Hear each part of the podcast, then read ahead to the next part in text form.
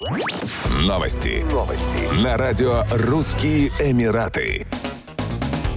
Власти Дубая ужесточили правила въезда на территорию Эмирата для путешественников из Узбекистана и Таджикистана. В частности, обновленные требования содержатся на сайте ряда авиакомпаний. Согласно новым правилам, туристы из этих стран СНГ обязаны предъявить для посадки на рейс отрицательный результат ПЦ-теста на COVID-19, сделанный не ранее, чем за 48 часов до вылета рейса, а не за 72 часа, как было ранее. Правила уже вступили в силу.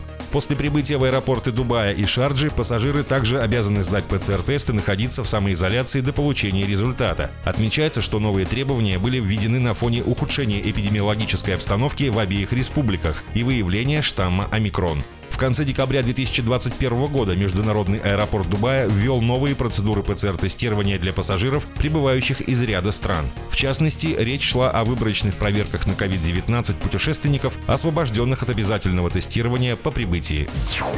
Один из старейших аукционных домов, Сотбис, выставит на торги крупнейший в мире черный бриллиант весом 555,55 карат. Онлайн-продажа драгоценного камня пройдет в Дубае с 3 по 9 февраля. Драгоценный камень под названием «Энигма» более 20 лет находился в частной коллекции и не поступал в открытую продажу. Эксперты предполагают, что он уйдет с молотка более чем за 6,8 миллиона долларов. При этом у потенциальных покупателей есть возможность оплаты в криптовалюте. Черный бриллиант также известен как карбонада. Изотопы углерода и высокое содержание кислорода в его составе позволяют строить теории об инопланетном происхождении драгоценности. Обработка «Энигмы» заняла несколько лет, после чего камень приобрел 50 55 граней. В 2006 году он попал в Книгу рекордов Гиннесса как самый большой ограненный алмаз в мире.